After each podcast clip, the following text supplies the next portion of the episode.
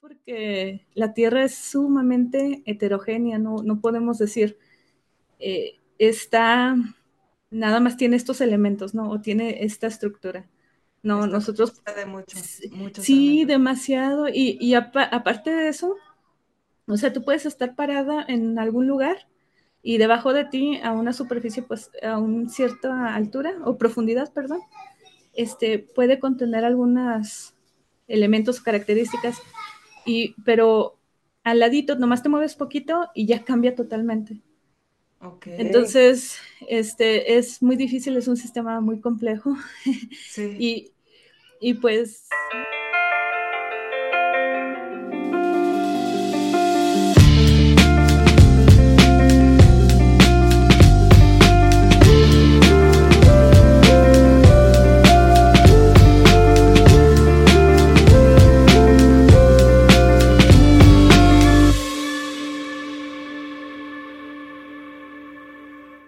Hola geeks, ¿cómo están? Bienvenidos a un nuevo episodio de Gigi Podcast, un proyecto de Geek Girls MX. Geek Girls MX es una comunidad creada por mujeres que buscan hacer de su pasión un proyecto de vida. Yo soy Yani, hoy de co-host está Verónica Madrigal y de invitada tenemos a Claudia Angélica, con quien vamos a platicar de un montón de cosas interesantes que, por cierto, es un tema que no hemos traído, es nuevo aquí en el, en el programa, entonces Qué bien, qué bien que estamos abriendo nuevos tópicos aquí.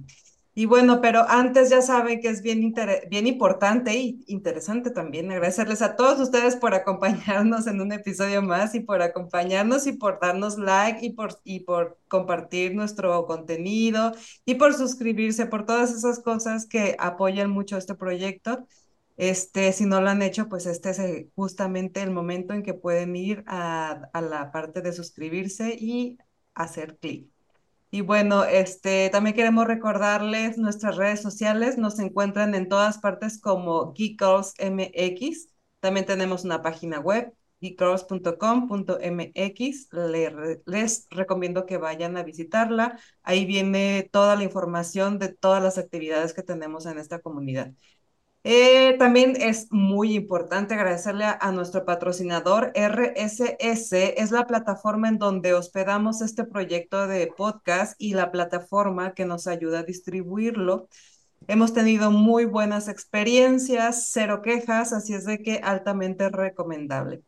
Y bueno, ahora sí, este, vamos a empezar con nuestra charla. Chicos, bienvenidas, comenzamos.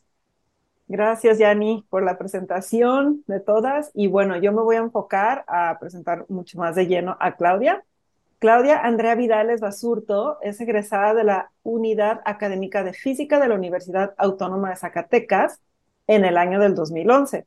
En ese mismo año ingresó a la maestría en Ciencias de, Ciencias de la Tierra con orientación en Sismología del Centro de Investigación Científica y Educación Superior de Ensenada. El doctorado lo obtiene en el 2018 en esa misma institución, pero en óptica física. En 2019 fue ganadora del premio Roberto Machorro Mejía a la mejor tesis de óptica presentada en México. Es autora principal de tres artículos y cuatro artículos como coautora. Actualmente miembro del Sistema Nacional de Investigadores del CONACYT, nivel candidato, investigadora postdoctoral en CONACYT, en física aplicada de la Unidad Académica de Física de la Universidad Autónoma de Zacatecas y docente en Centro de Investigación en Matemáticas, en temas de matemáticas, ciencia de datos, programación en Python, R y SQL. Bienvenida, Claudia. Claudia o Andrea, ¿cuál, cuál te gusta más? El que ustedes quieran.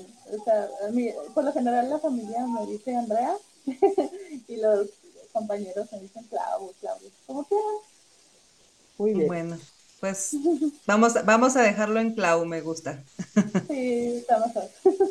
Muy bien, pues bienvenida, Clau, qué bueno que vienes a platicar con nosotros porque este, como les decía al principio, es un tema que nunca hemos tocado y bueno, para empezar, explícanos en palabras de en idioma de simple mortal ¿Qué es esto de ciencia de la Tierra? ¿Qué hace alguien que estudia ciencia de la Tierra?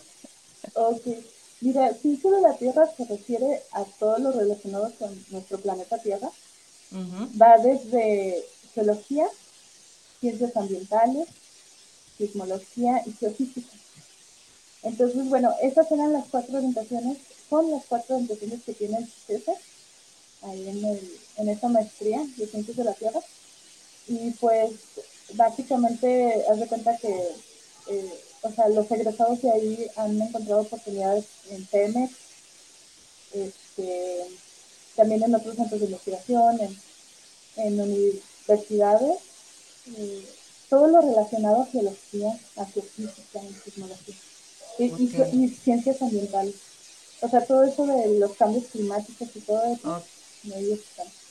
Me imaginaba que era, que era por ahí, pero quería tener la certeza. Oye, antes de seguir, fíjate que estoy escuchando un ruido. ¿Soy yo o tú también lo escuchas, Vero? Sí, ¿verdad? ¿Puedes mover? Ah, que no sé si sea tú. Se oye como un... ¿Un ventilador?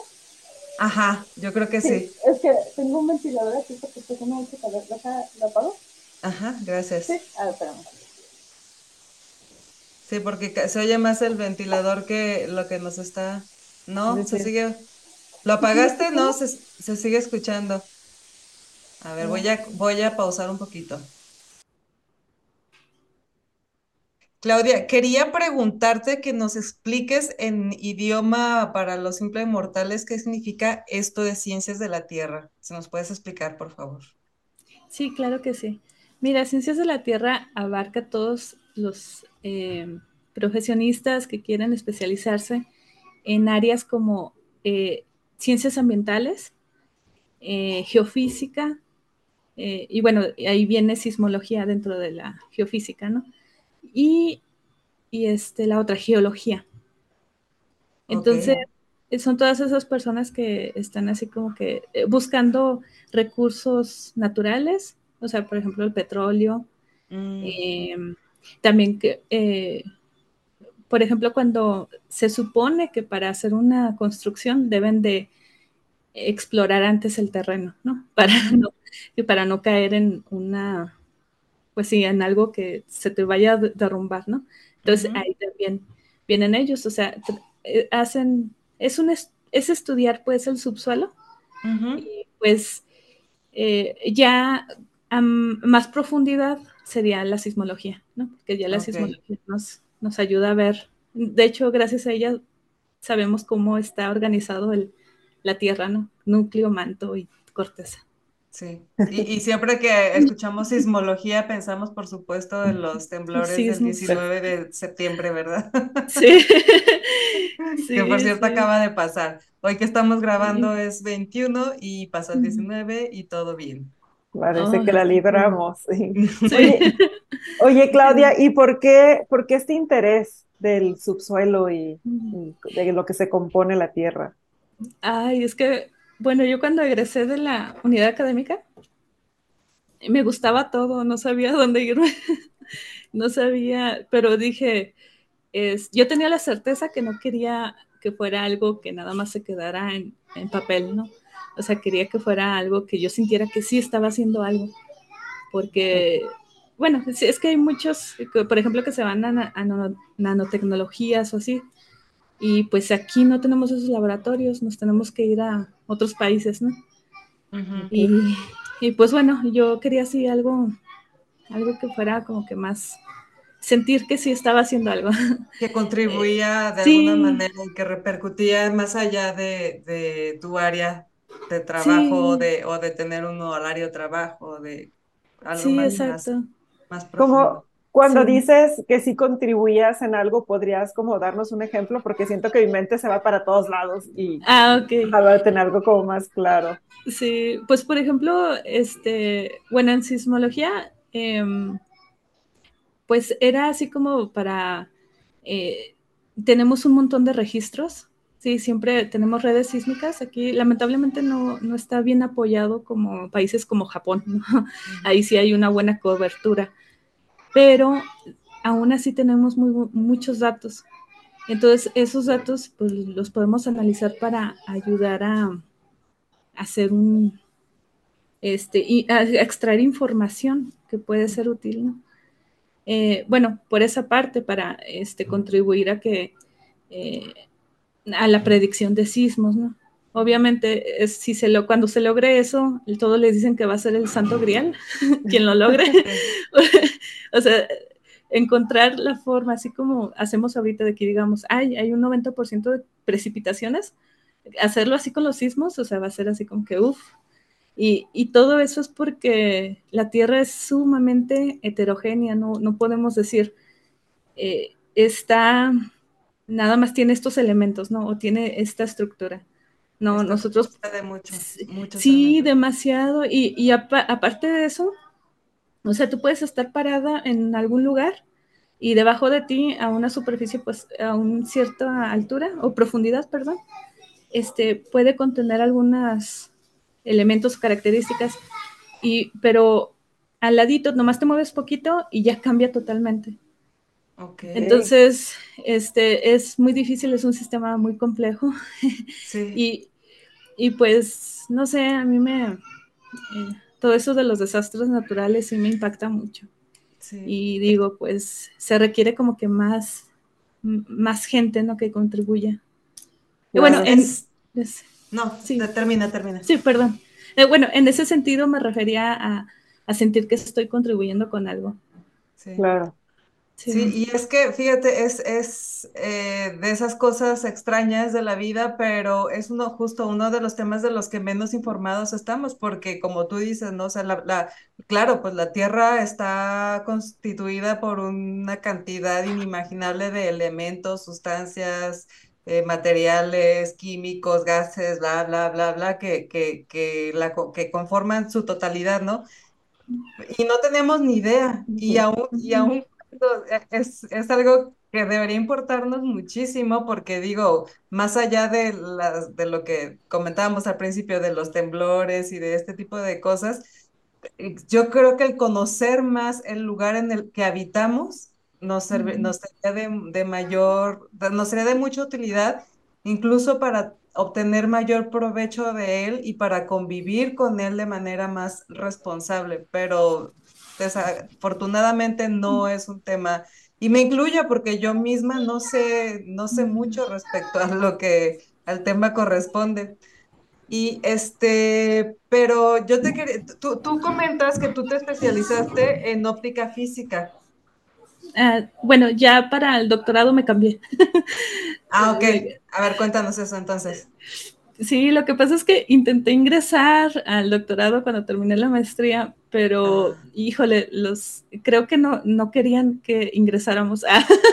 ¿Por qué? Porque ah, estaban súper difíciles los, los exámenes que nos pusieron, súper difíciles. Entonces, los que queríamos entrar en ese momento, ninguno pasamos. Y, y sí nos agüitamos mucho. Bueno, perdón por la palabra, pero sí, fue un agüite.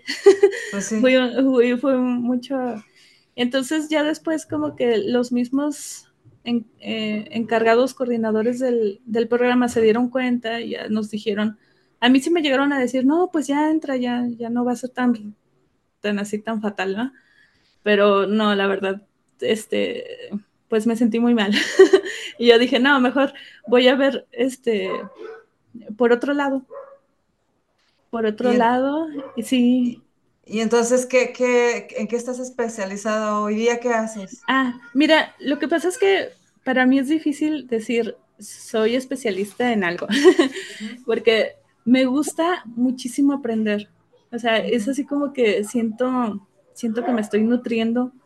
Si, si no estoy aprendiendo, me siento que no estoy haciendo nada. Entonces, me gusta cambiar mucho de, de temas. Me gusta la... Eh, o sea, como les comentaba, me gustaba muchísimo muchas cosas y no hallaba por qué decidirme. Y, bueno, em, ahorita eso es lo que hago, o sea, nada más era por tener un papel, ¿no? O sea, eh, la maestría en esto y luego el doctorado en esto. Pero, pero lo que sí me di cuenta es que a mí me gustan los datos, analizar datos. Sí, eh, no, no importa su naturaleza, pero yo quiero analizar datos, quiero extraerles información quiero programar y así. Entonces eso es, eh, es lo que siempre les comento a, eh, porque siempre me encuentro buscando colaboraciones, ¿no? Les digo, por mí no hay problema por el tema, nada más con que tenga que ver con física, matemáticas y programación. Yo, este, encantada, ¿no? entonces, sí, entonces por eso te digo, eh, así como decirte, ay, soy especialista en esto, no. Y aparte, considero que nunca llegamos a ser especialistas porque siempre hay mucho que aprender, muchísimo, ¿no? Y, más con todo lo que, lo que está saliendo, todas las nuevas tecnologías, tienes que tener esa capacidad, yo creo, de, este, pues de decir, órale, ahora me voy a meter a estudiar este otro, este otro, y sin problema, ¿no? No estancarte en una línea. Bueno, ese es mi pensamiento. Sí, sí, más como eh, las circunstancias actuales, ¿no? O sea, creo que hoy día la flexibilidad es una herramienta que sí o sí necesitamos y la disponibilidad y la apertura para, para aprender cosas nuevas. Y eh, también lo, lo, hemos dicho, lo hemos platicado antes en otros episodios, eh, que bueno, hoy día están surgiendo un montón de nuevas necesidades en donde pues hay puestos, carreras, que, ni, que todavía ni siquiera existen o que apenas están empezando a formar. Entonces, por, por lo tanto, pues no hay como una, una base más allá de, que, de querer resolver un problema. Y, y, y ahí es donde todas las personas que tienen, que cubren este perfil como tú, que son personas que les gusta estar constantemente aprendiendo, pueden encajar. Y creo que es una, incluso es una herramienta muy, muy útil hoy, hoy día. Sí, yo creo que, por eso este, me han dado oportunidad ahí en el CIMAT, porque así, ay, ¿cómo que tuvo en CIMAT? Pues sí, que tiene. Aunque estoy por, yo, yo, les doy servicios, no soy prestadora de servicios, no, no estoy como tal en planta. Este, a mí me encantaría en algún momento porque es un, es un equipo muy, muy bonito, la verdad yo estoy encantada con ellos. ¿Y qué haces ahí este, específicamente? Soy, ahorita estoy dando asesorías de programación mm. en lenguaje R. Es para una especialidad en línea. Haz de cuenta, todo es en línea. No, no tengo que estar en Aguascalientes o, bueno, es de la décima unidad de Aguascalientes. Eh, no tengo que estar en Aguascalientes, no tengo que estar, no tengo que estar restringida a algo, ¿no? Y también los horarios, este, yo los puedo poner. Mm. Eh, sí, exacto. Exacto, este, nada más es con avisarles, obviamente, o sea, obviamente siempre se, establece antes un horario con los estudiantes, este, pero por algún momento puede pasar algo, ¿no? Y entonces sin problema dices, ah, pues el día siguiente lo, entonces, lo abarco. Sí. Tú, tú este, das clases en línea para estudiantes. ¿Dónde estás tú? ¿En Guadalajara? ¿En, en Aguascalientes? ¿En Zacatecas? ¿Dónde estás? Estoy, estoy entre Ensenada y Aguascalientes. Ok. Porque, porque en Ensenada es el, es el postdoc en el que estoy. este, pero mi esposo trabaja en Aguascalientes. Entonces estoy eh, así. Un tiempo acá, un tiempo allá. Sí. sí Oye, ¿y en qué consiste este lenguaje R? O sea, ¿qué es lo que puede hacer tus estudiantes al aprender esto?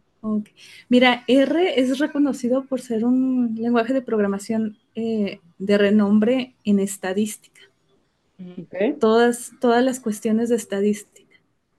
Entonces, eh, ahí en esa especialidad de unidad, eh, de, perdón, del CIMAT, Unidad de Aguascalientes, tienen esa especialidad de métodos estadísticos a distancia. Y ahí tienen cuatro orientaciones que es, tú puedes decir, ah, a mí me interesa la estadística social, ¿no? Para, alguien que es del área de sociales, o me, interesa la estadística industrial para alguien que es ingeniero industrial o algo así. O bien puedes decir, no, yo quiero irme por bioestadística, pues para alguien como este como la doctora Patricia Muñoz, ¿no? que los invito a ver su podcast, sí, que está muy bueno, ella es súper buena. Entonces, eh, y es para medicina, ¿no? Es del ámbito del sector salud. Eh, o, bien puedes decir, no, yo me quiero ir a la cuarta orientación, que es de ciencia de datos. Sí, y pues ya ciencia de datos, pues ya sabemos que involucra, ¿no? Todo esto de la inteligencia artificial y, todo eso.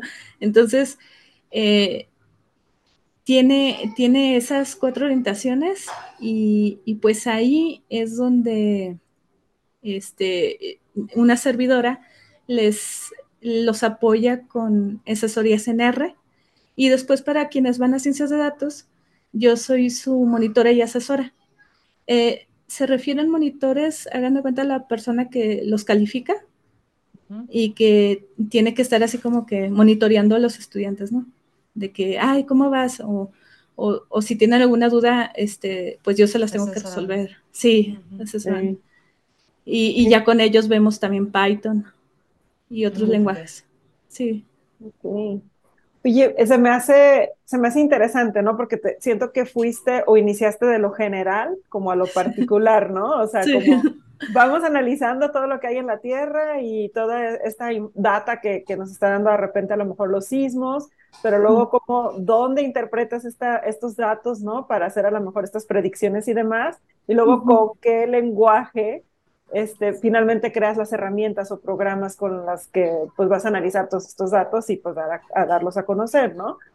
Este, también veo que hay como tres artículos en los que has sido autora principal. ¿Nos puedes platicar un poquito de estos artículos? ¿De qué tratan? Sí, mira, el primero fue gracias al trabajo de tesis que hice para mi maestría en sismología. Fue un estudio de atenuación de ondas sísmicas. Eh, básicamente, este, lo que usamos fueron unos datos que no se habían usado en ese momento, que era con sismógrafos de fondo oceánico. O sea, esos sismógrafos los metieron al, al fondo del mar y ahí se los tuvieron uno o dos años, ya ni me acuerdo. Sí, los dejaron los dejaron ahí para que fueran absorbiendo. Ahora sí que absorbiendo datos. sí, sí, para que fueran, eh, sí, absorbiendo datos y, y los analizamos. Y la importancia de ver la atenuación de las ondas sísmicas reside en el hecho de que, por ejemplo, lo que pasa en Ciudad de México, ¿no? Que ocurre un sismo ahí pues en la, en la placa de Cocos. Este, me parece que está en Guerrero. Ay, es que ya tengo varios años que no. Eh, ahí está el epicentro. y, y, entonces las ondas sísmicas pues ahí ocurren y uno dice, bueno, pues entonces, ¿por qué en México se siente tan feo? Pero es porque las debido al, material o a la, estructura de la tierra que hay debajo de la Ciudad de México, pues hay una amplificación, ¿no? De las ondas. Mm. O, sea, las ondas van, sucede, las ondas van corriendo, pero por el tipo de, elementos que existen bajo la Ciudad de México, es como que lo amplifican, es un amplificador de... Sí, okay, okay, okay. sí, sí, ese es el problema con ellos, ¿no? Y entonces, eh, y el caso contrario es una atenuación.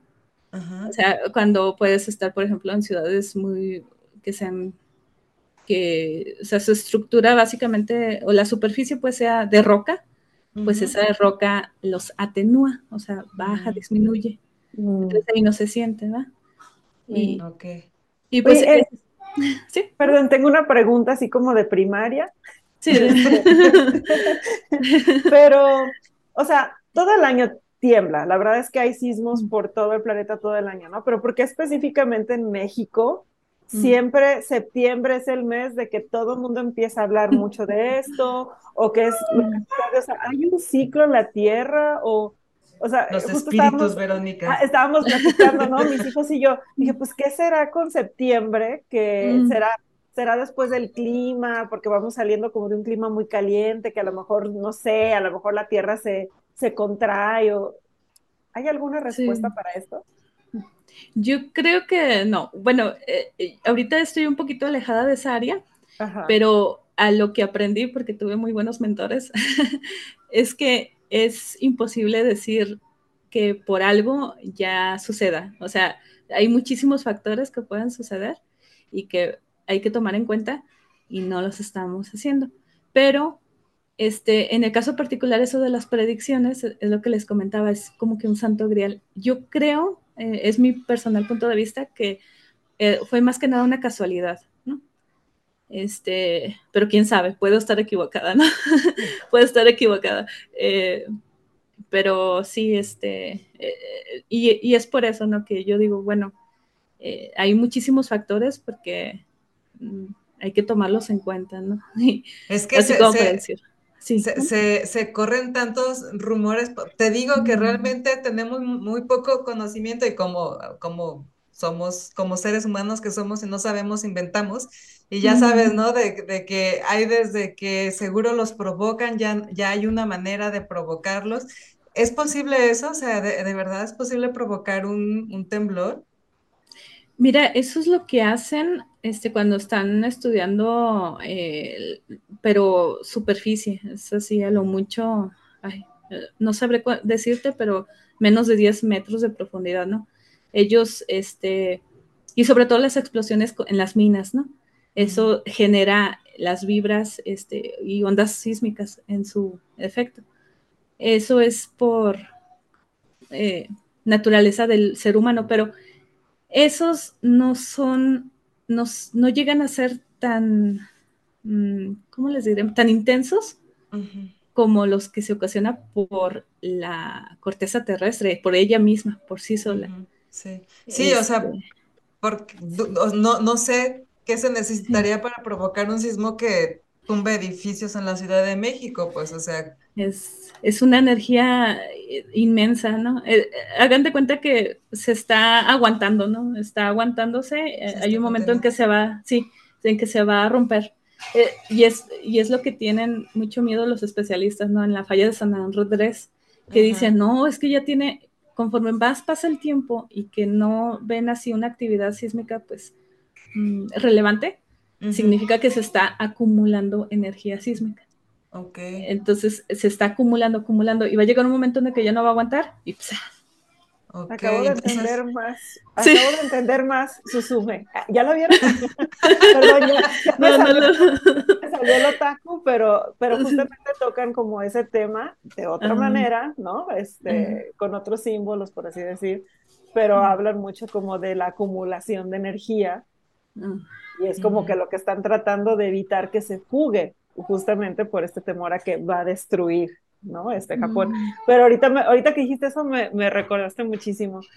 Es, sí. Está, a mí se me hace súper interesante esta parte de, pues de todo lo que tiene que ver como con sismos y bueno, y darnos cuenta que finalmente estamos en una tierra pues viva, ¿no? O sea, que también Exacto. se mueve, o sea, que si le queremos poner un poquito de historia detrás, bien puede ser hasta los pulmones de la misma tierra que sí. se extraen y, ¿no? Suspira de que dicen, ay, estos humanos que siguen con sus guerras y sus tonterías, ¿no?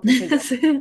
Este, pero bueno, ok, nos desviamos un poquito, estábamos hablando de los tres artículos, nos, nos platicaste ah, no del primero y los otros dos. Ah, sí, sí, no, no, se preocupen. Este, yo creo que sismología es más importante. Ah, no, sí, no, es que sí. También bueno. son importantes tus, tus artículos, ¿cómo crees? Pero es que está, está más bonito, yo a mi, a mi entender, porque sí se necesita que, que haya más personas no interesadas en eso y que aporten. Se necesita mente mente para más mentes. Sí. Y sabes qué, como que, que sí. se puede explicar de una manera en que lo, que lo podamos digerir también, porque de repente, sí. este, sí. sí, suena algo que tú eh, piensas, prepiensas o te predispones a pensar que no vas a entender y ni siquiera lo escuchas. Entonces, uh -huh. un, un poco como de disposición también y como de de, justo de eso platicábamos con Patti en, en, su, en su episodio, justo eso, que hace falta como la divulgación científica en un lenguaje mucho más, más, más... amigable. Ajá, exacto, amigable, exacto. Sí. Pero bueno, seguimos con el segundo artículo, por favor. Ok, bueno, los, el segundo y el tercero fue este de resultado del trabajo de tesis de doctorado, ahí en física aplicada del CICES. Eh, bueno, lo que se hizo fue mmm, mejorar eh, lo que ya se tenía. Era un, es un problema de, de determinar, eh, o sea, a, a, partir de una, hagan de cuenta que toman una imagen a la superficie del mar uh -huh. y eh, hace, o sea, no está nublado y está el sol, ¿no? Entonces, eh, no sé si se han fijado eh, y ven la superficie y como que hay brillitos que uh -huh. aparecen y desaparecen. Uh -huh. eh, son las reflexiones del sol.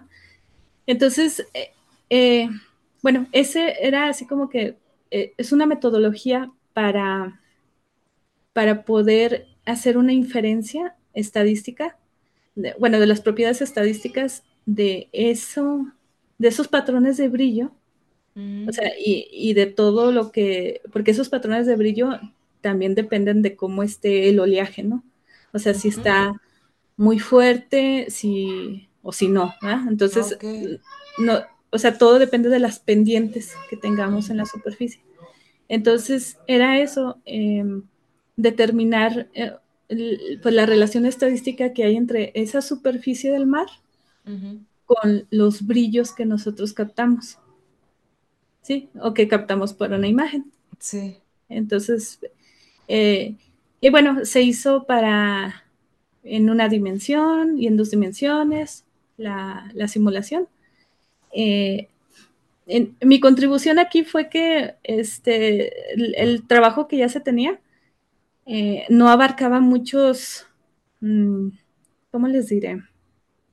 Eh, mm, muchos experimentos, muchas, o sea, varias cuentas. O sea, por ejemplo, si a tal grados que se encuentra el sol. Ah, como muchas variables. Variables, ajá, exacto. Variables con diferentes valores, ¿no? ¿Por qué? Porque eran unas, son unas ecuaciones, pues, un poco complicadas, por no decir ya lo Creo. Sí. Entonces, el, tiempo de cómputo era mucho y entonces bastaban. Pero gracias a lo que había aprendido en sismología, de trabajar con bases de datos muy grandes, este, pues hice uso de eso para poder este, obtener una extensa base de datos con distintos valores en las variables.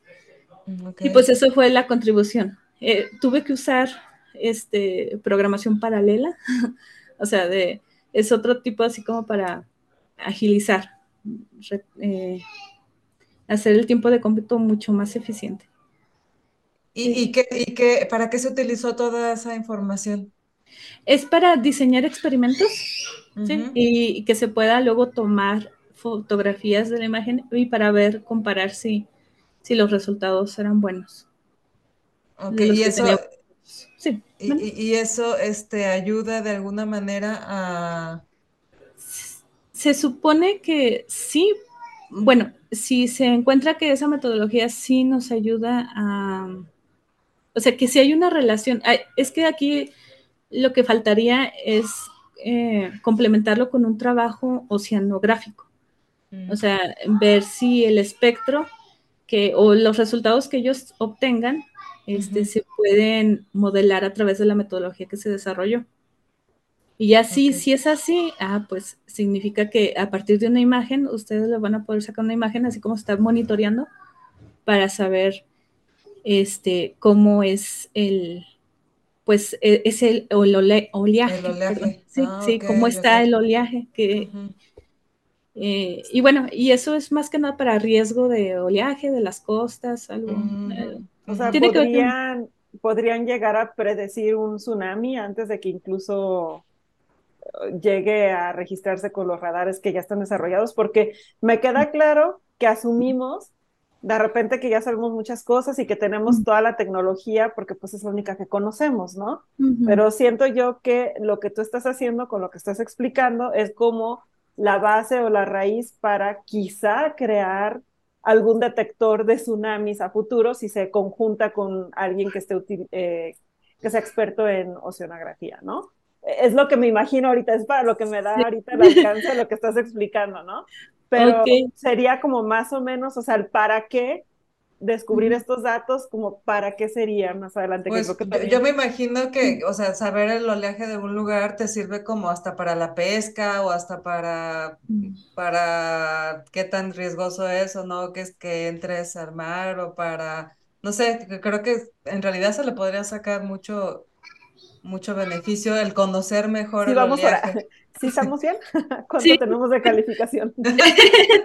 no, eh, sí, eh, eh, o sea, sí, suena muy bien. Lo del tsunami a lo mejor se me hace un poco ambicioso, porque, o sea, para que se genere un tsunami, ese, ese contacto es más que nada, le dicen que es de subducción, porque se está metiendo así, hagan de cuenta, se están haciendo así las placas entre ellas, y llega un momento en el que ya no aguanta y una rebota. Ok. Entonces, eh, esos son los más, más intensos. Eh, entonces, eh, ya se sabe, ¿no? Más bien cuando ya ocurre ese, ese sismo, más bien ya están esperando, esperando que va, es una probabilidad de que haya un tsunami. Entonces ya en ese momento ya se sabe. Obviamente acá se podría este, complementar, nada más, bueno, ahí viene un tsunami, vamos a ver cómo va evolucionando el oleaje, ¿sí? Perdón, ya ocurrió un sismo en un área de, donde el contacto de las placas es de subducción, entonces hay probabilidad de que venga un tsunami. Vamos a estudiar el, cómo evoluciona el oleaje mm. de nuestra región para ver si, si va a venir acá o si se está aproximando, ¿no? A ver cómo. Entonces, sí, sí podría complementarse. Este, no, no por sí mismo, eh, la foto no, no creo. Wow. Okay. Entonces, ese fue el segundo artículo. El tercero. El tercero, sí, es básicamente lo mismo, eh, nada más que fue eh, el desarrollo de la metodología en dos dimensiones. Ah, ahí, ahí sí mi contribución fue total, porque eh, inicialmente se tenía otra metodología para las dos dimensiones, pero en, bueno, cuando... ¿A qué te refieres con dos dimensiones? O sea, dos dimensiones como tal, así. Sí, como tal. Eh, es que hace cuenta, tú, tú dices, tú planteas tu problema y dices, bueno, yo a qué dimensión, eh, o sea, voy a estar analizando nada más un perfil en un eje o sea, voy a estar haciendo el dibujito en un eje o, lo voy a estar haciendo en un plano, o sea, X y Y, Así como la superficie. Entonces, en este otro fue así la superficie. Ya se tenía la metodología desarrollada, pero este, daban unas ecuaciones muy raras.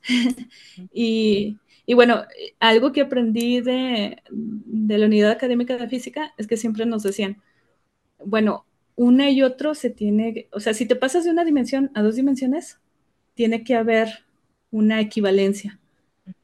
O sea, tienes que decir, en este eje no está, entonces no aparece. Eh, pero, pero si ya lo incluyes, tiene que aparecer en la segunda dimensión. O sea, eh, tiene que haber esa congruencia de... Esa congruencia, sí. Sí.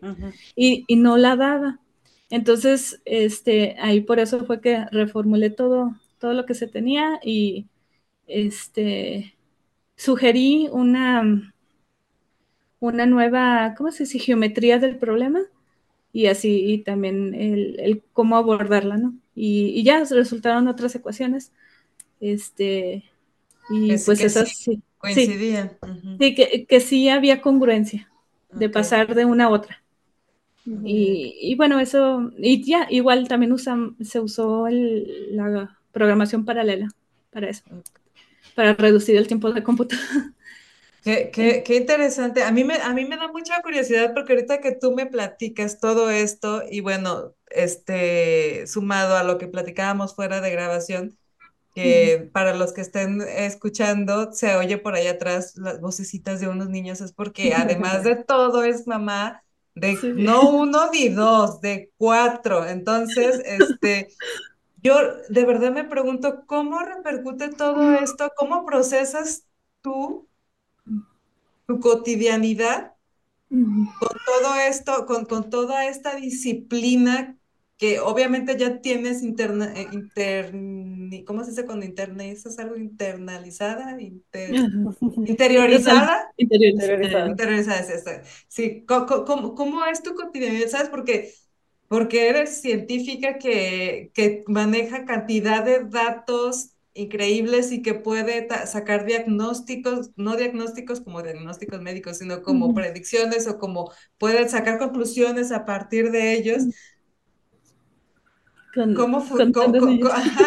no, no, no, de con tantos niños, sino en tu vida en general, de alguna manera repercute, ¿sabes? Eres una persona que ve algo y dice, ah, esto tal vez signifique que bla, bla, bla, bla, bla, ¿no? O, o tiene, después de un rato que estás observando algo, puedes ver algo que las personas que no estamos acostumbradas a analizar datos y, a, revisar estadísticas. Que tal vez nos vea el sistema binario. Como la matriz. Ahorita en realidad no, el 0101. No, no, pero al mismo tiempo eres una persona como todas las demás, que es mamá, que, que, que tiene que lidiar con los, la escuela, los niños, la comida y todo eso. Entonces, ¿cómo? ¿Cómo haces match de todo eso? Cuéntame. Ah, mira, a lo mejor para eso me tengo que retomar un poquito cuando eh, a la, en mi licenciatura. Lo que pasa es que yo de mi primera hija me embaracé a los 17 años. Entonces mis papás me dijeron, bueno, ¿qué vas a hacer? ¿Te quieres casar? yo, no.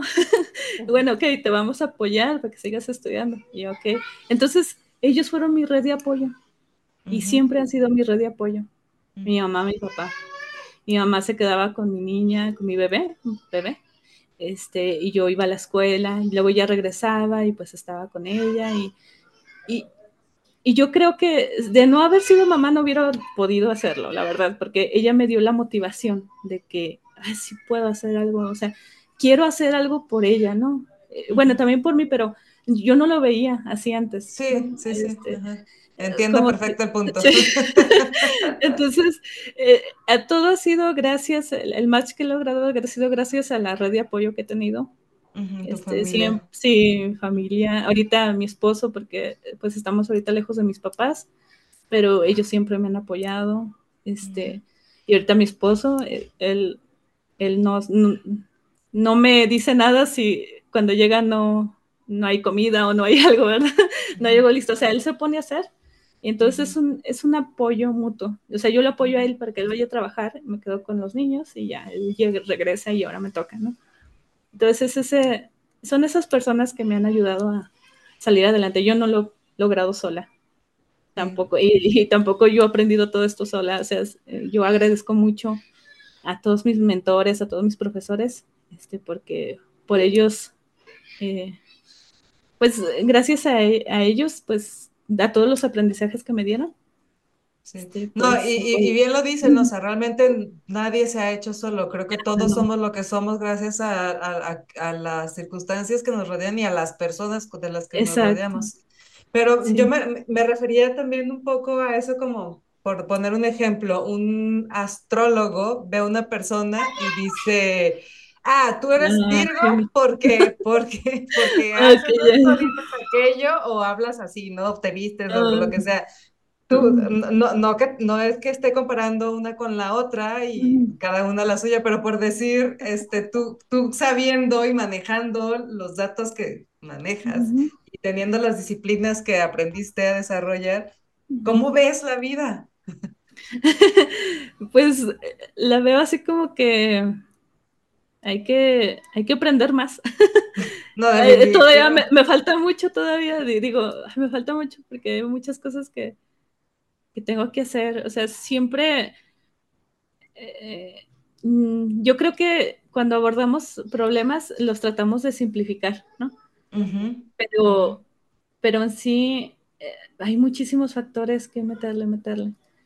Entonces también así, o sea, por ejemplo, cuando veo una rabieta de mis niños, Mm. para, para mí es más fácil eh, este, enojarme, ¿no? y decirles algo. Sí, eh, pero, pero hay que ponernos, o sea, es rara vez, ¿verdad? O sea, porque yo eh, también he cometido errores, ¿no? De que de, que de repente, no, no, o sea, y, y reaccionó de la forma que no quisiera, porque no, no, no razonó en ese momento, pero ponerme a pensar, bueno, ¿tendrá sueño? Este, ¿Se sentirá mal de la pancita o algo? Entonces, eh, a eso es a lo que me refiero, ¿no? Que hay que este, ver más allá de... Sí, sí hay que analizar. Ahora sí que las variables...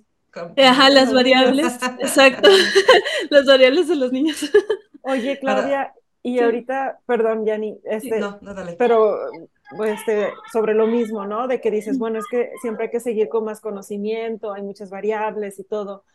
Yo la duda que tengo es cuando vas a la cama, te llevas todas estas preguntas y esta información, sueñas con números o, cómo, cómo haces también ese proceso de desconecte, porque, porque me queda claro que cada quien en su trabajo y especialmente si la apasiona, quieras que no, de repente terminas algo o no terminas algo en el día y sabes que le vas a continuar mañana, pero estás como con esa emocioncita o pensando por qué te atoraste, pero en tu caso veo que es como mucha información, o sea, es muy vasto todo lo que estás manejando. Entonces, ¿qué pasa?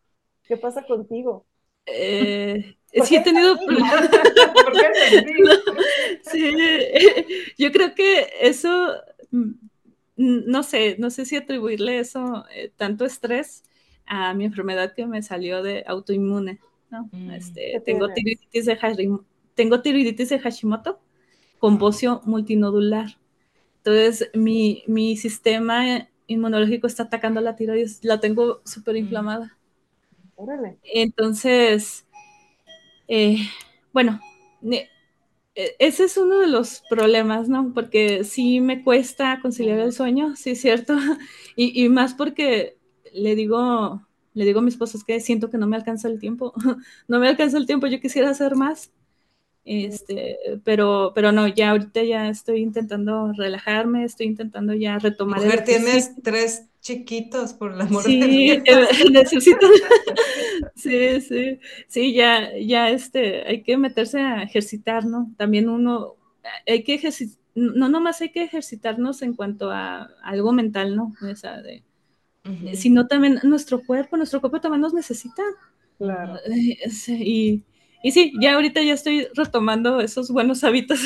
ya, ah, entonces ya ahorita ya duermo un poquito mejor. Ya cuando digo, ah, ya no alcanzo a hacer esto, ya ni modo, mañana lo hago. Ya, ya llegué a ese punto. Soltar, soltar. Sí, soltar. Te entendemos perfecto, ¿eh? Este es el club de las autoinmunes. ¡Ay, no! Sí, sí, sí, porque también tenemos ahí nuestros padecimientos, ya ni yo.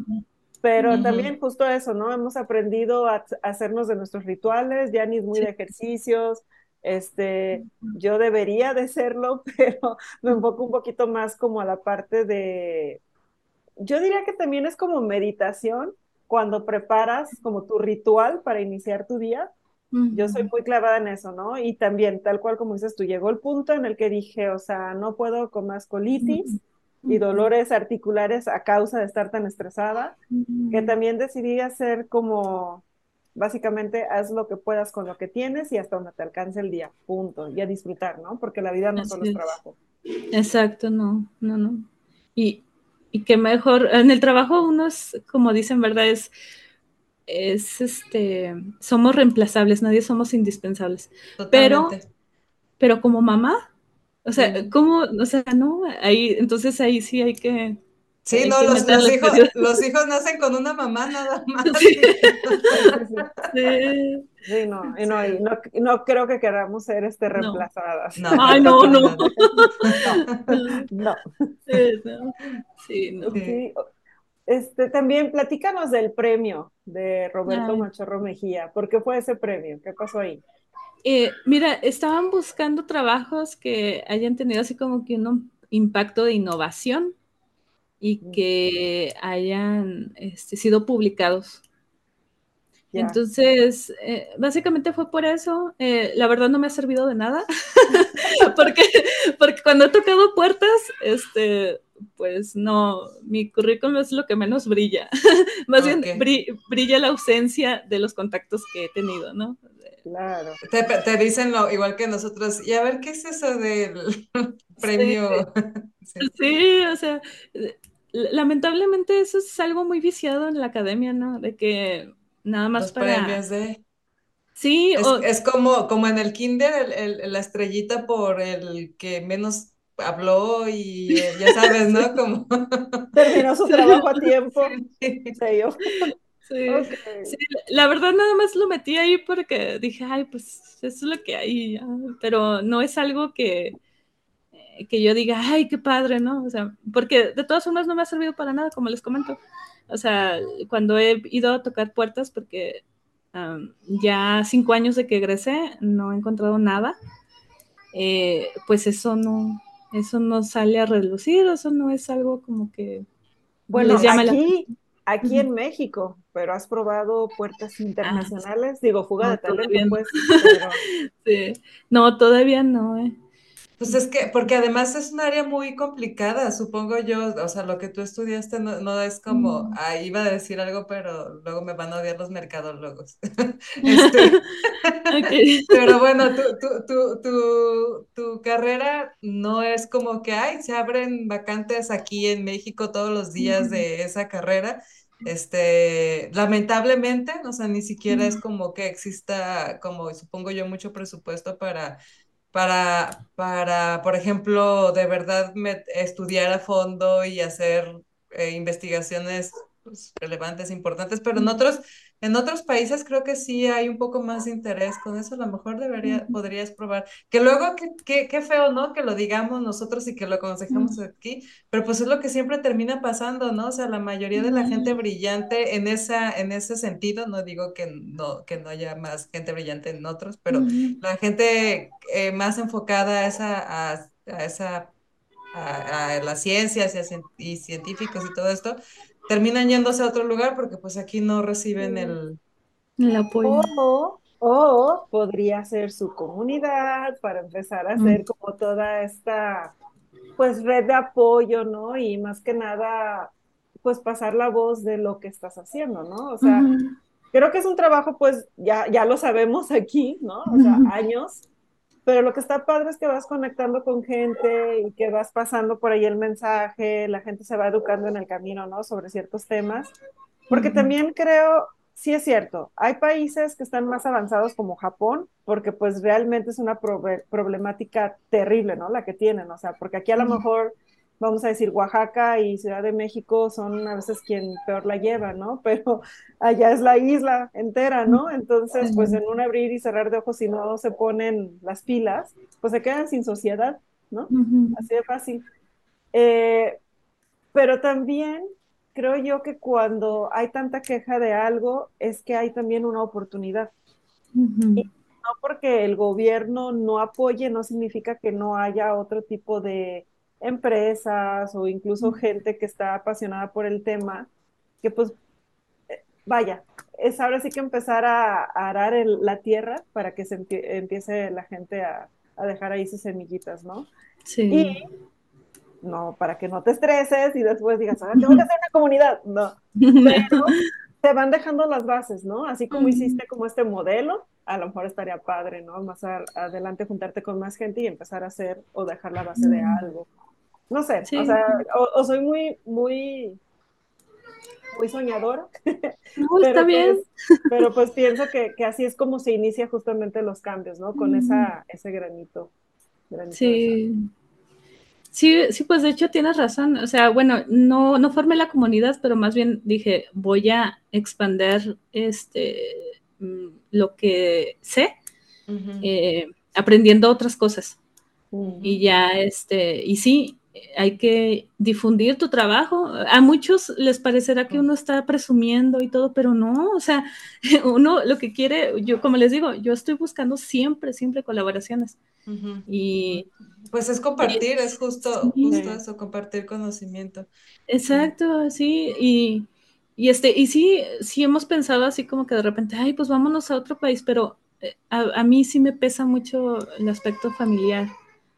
Y más porque, sí, porque ya perdí un hermano y luego este, ya nos tocó un, un tiempo estar allá. Eh, yo, de hecho, mi primer hija con mi esposo, este, la que tiene seis años, este, la tuvimos allá en Estados Unidos. Entonces yo la pasé sola, él estaba trabajando de noche, entonces yo tuve el parto y, y yo sola, sola, nadie me cuidó y yo, y yo sí entré en una depresión postparto muy fea porque me la pasaba llorando y lloré. y entonces eh, ahí fue cuando valoré más a mi familia. Dije, quiero estar con mi mamá. Y en mi tierra, ¿no? Por lo sí, en mi tierra, sí, sí. Entonces. Tú que estudiaste ciencias de la tierra. quiero estar en mi tierra.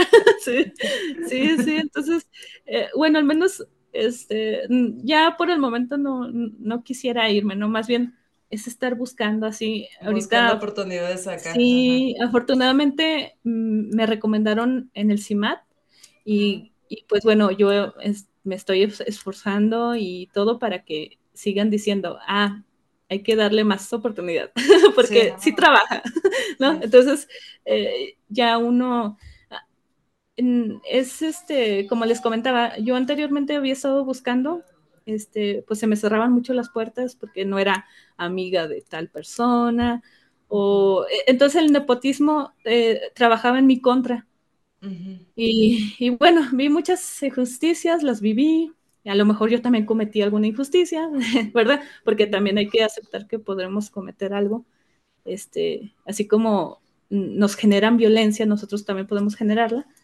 este, pero, pero pues bueno, no, no me ha rendido, no me rindió frutos y hasta que eh, en CIMAT me dieron la oportunidad, en CIMAT Aguascalientes, y pues ahí, ahí les digo, ahí me quiero quedar porque son muy, son las mejores personas que con las que he trabajado, la verdad. Qué padre. Sí, es una comunicación muy asertiva entre todos. Eh, no, no, siento esa mala vibra que se siente siempre. Y lamentablemente siempre la sentimos, ¿no? Este, sí. sí, pero no hay no. Pues sí, en todos los ambientes siempre hay de alguna manera ciertas, ciertas situaciones, pues no necesariamente las más agradables. Triste, pero bueno, pues es parte, es parte también de... ir encontrando el camino. Y, bueno, mira, pues tú vas bien, ¿no? Porque dices, ya encontraste, por lo menos ya encontraste un lugar en donde te sientes cómoda y en donde te sientes eh, a gusto trabajando. Sí. Poco, a poco. Y además, pues con todo, sumado con todo el montón de responsabilidades también que, tienes, pues. Sí.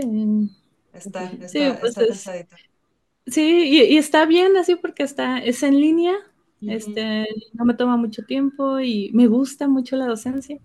Entonces, es así como que el, al momento mi trabajo ideal. Pues ahí está. Pues qué padre. Oye, pues qué, qué, qué, interesante todo lo que haces. Este, seguramente alguien que está escuchando igual y se interesa más del tema y a lo mejor quiere contactarte, no sé si nos puedes dejar alguna red social o algo donde alguien pueda seguirte, puedas ver qué, qué estás haciendo. Claro, claro, es este Claudia Andrea Vidales Basurto en Facebook. Eh, la verdad no he manejado ni Instagram ni Twitter, ah, no, me he metido a eso, nada más puro este, el Facebook eh, al momento, pero sí ya voy a empezar a, incorporarme. Este, y, y pues en ResearchGate también ahí estoy como Claudia A. Vidales Basurto. Ah, esa no la conozco, ¿tú, tú la conoces, verdad? No, platícanos de eso, porque igual, ahorita que dijiste que te gusta colaborar, es muy ah, posible que alguien también escuche que le guste colaborar, entonces, pues para que se encuentren en las plataformas que ustedes normalmente participan. Sí. Claro. sí, es la de ResearchGate. Es este, um, bueno, esa me la recomendaron en el doctorado, me dijeron, ah, pues hazte ahí porque ahí está lo de... Mm, hay también investigadores y estudiantes de posgrado que se meten ahí. Entonces, eh, bueno, yo tengo esa referencia. No sé si sea cierto. Pues posiblemente sí, en tu, en tu área posiblemente sí. Entonces, pues muy bien. Digo, para quienes nos están escuchando y este, les, les interesa colaborar, platicar, lo que sea, pues ahí está. Ahí pueden encontrar a, a Clau. Sí, Clau, gracias. Pues muchas gracias, gracias por compartir. Qué bueno que nos dices que te gusta compartir aquí, justo eso hacemos, venimos a platicar. Este, entonces, ah, lo agradecemos mucho. Y gracias, Verónica, también por venir y compartir esta hora con nosotros. y, gracias a todos los que nos escucharon hasta el final. Este, les recordamos también nuestras redes sociales nuevamente, Geek Girls MX en todas partes. Y nos vemos en el siguiente episodio. Muchas gracias. Bye bye. Bye. bye.